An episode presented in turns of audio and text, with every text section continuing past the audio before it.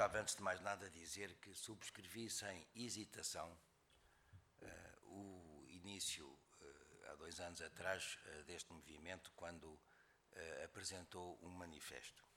E desde então tenho a certeza que, mesmo sabendo da minha visibilidade pública como Diretor-Geral da Saúde e agora como Presidente da Cruz Vermelha, tenho a certeza que uh, não belisquei uh, aquilo que uh, muitos portugueses podem pensar do seu antigo Diretor-Geral da Saúde, porque encontro aqui uma compatibilidade das noções que foram aqui expressas, quer por João Semedo, quer por Machado Caetano. Eu vou tentar ser mais claro. Uh, gostava de sublinhar uh, dois conceitos já aqui uh, avançados. Um deles, o respeito, o respeito que é devido entre cidadãos, entre homens, entre mulheres, o respeito mútuo, recíproco, que é absolutamente essencial elevar. É muito importante esta questão do respeito, da cultura de nos respeitarmos uns aos outros.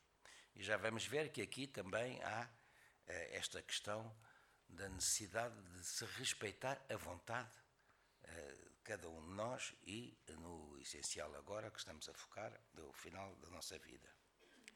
Mas também um problema que João Semedo levantou, poderá ter passado despercebido, tem a ver com uma questão ligada eh, ao humanismo.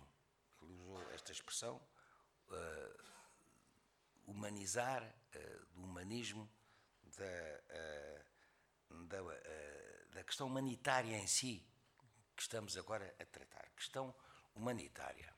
Eu tenho pensado muito agora, por, sobretudo por ocupar um, um lugar de relevo numa organização humanitária, uh, o, que é, o que é este conceito que ele citou de, de, uh, deste conceito humanitário.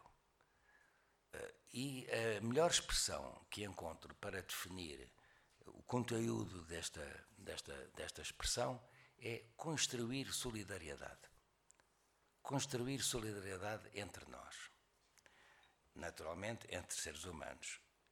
Constru a construção de solidariedade. E aqui no final da vida, quando ela eh, se pré-anuncia, há necessidade de respeitar, por questões também de solidariedade, eh, eh, esta possibilidade de despenalizar, de deixar de ser uma pena, facilitar a antecipação da morte por métodos, eu não sei discutir, confesso, depois de ter, já agora faço aqui um pequeno parênteses, depois de ter assinado o, que veio no, no, no Expresso a, o, prim, o, o, primeiro manifesto, uh, fui convidado para um debate uh, sobre estas questões e depois surgiram colegas nossos a, a, falar de eutanásia, morte assistida, suicídio a pedido, suicídio, uma confusão de conceitos. Eu não, não sei discutir isso e, e recuso-me a estudar uh, a precisão dos conceitos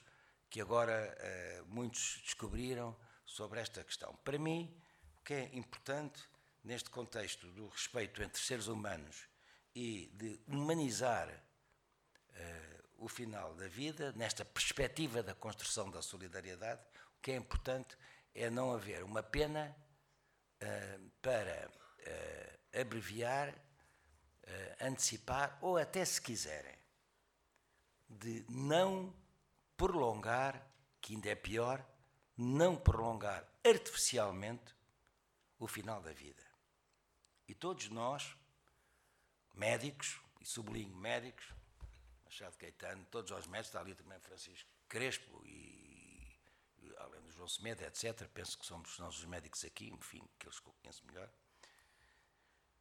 Todos nós médicos sabemos aquilo que se passa no nosso país. E, e agora não tenho nenhum receio em afirmar. Esta lei tem que ser uh, aprovada no interesse público. No interesse público. E porquê? Porque no final da vida há abusos médicos, abusos médicos, muitas vezes por pressão de administrações, sobretudo do setor privado, onde eh, se mantém a vida artificial, que não é aceitável nem no plano moral, nem no plano da ética, nem no plano médico, nem no plano económico. Porque os custos da manutenção artificial devido a essas pressões são pagos pelos contribuintes. Naturalmente, que 15 dias antes de determinada pessoa uh, ter o, fi, o, final efetivo da sua vida, se tiver estado 15 dias em unidade de cuidados intensivos, com, eh, intubada, com manutenção da vida artificial, há aqui estes problemas todos de ética, de moral, médicos e também económicos que se refletem no interesse público, porque esses custos são, uh, são, ou, uh, são imputados, se quiserem, uh, ao contribuinte. Bem, mesmo no setor privado, onde há sempre contribu contribuições por parte da DSE, etc. Tenho a maior das. Uh, tenho a maior das uh, dúvidas se nós teríamos aqui uma oportunidade ou não para formar, reformar formar no sentido da formação, eh, mesmo médicos, enfermeiros e psicólogos. É um assunto que precisa de mais reflexão. é mais eh, fácil se estivermos esclarecidos sobre todas estas questões, sobretudo de impedir o caminho de, da, da, da vida artificial e, portanto, de reconhecer a necessidade de antecipar a morte quando estamos perante sofrimento de doenças que estão que, que, que, conduzem rapidamente para o fim. Antes de eh, fazer um pequeno comentário sobre uh, o projeto da lei, uh, gostava de dizer que ouvi com muita atenção o meu amigo, enfim, aliás, temos laços familiares, Machado Caetano, sobre os testemunhos uh, que fez, sobretudo da família, e isso é importante, porque nós, aquilo que queremos para a família, nós médicos, nós médicos, o que queremos para a família, uh, também queremos uh, para todos os doentes, para todos os cidadãos, nesta perspectiva da solidariedade.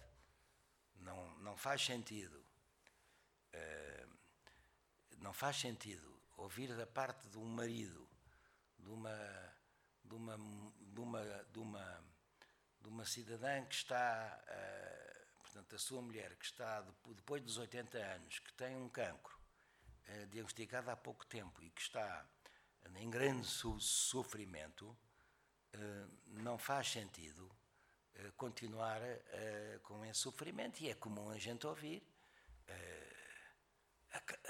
acabem com, com o sofrimento. Ainda muito recentemente, assisti uh, como médico a uma fase final de um doente e o marido me dizia: acaba com o sofrimento. Não, isto, isto se a gente puser mais uh, esta dose, isto pode fazer mal. Não, dá muito mais que essa dose. É frequente de gente ouvir isto. E, portanto, há aqui, há aqui aspectos que acontecem com os nossos familiares mais próximos, isto é uma realidade, uh, que devem ser também uh, direito de, em termos de acesso a todos os cidadãos. Por último, a leitura da lei. Bem, eu uh, sou um anti-burocrata, mas daqueles verdadeiramente um combatente contra a burocracia, contra as comissões, contra os relatórios e contra essa, essa, essa, esses, esses, antigos papéis. Sou um grande adepto de tudo o que é uh, paper free e digital. E acho que há ali um problema na lei, não é no seu conteúdo, com o qual subscrevo, se fosse deputado, votaria a favor sem qualquer hesitação. Mas acha ali uma carga, tinha que dizer isto, acha ali uma carga de muita relatória, de muita comissão, muita verificação, que não sei se, se é boa. Fica aqui esta interrogação. Mas isto sem prejudicar a vontade do conteúdo, que é para mim muito claro que a lei faz, uh, exibe e que, e que é importante que seja aprovada.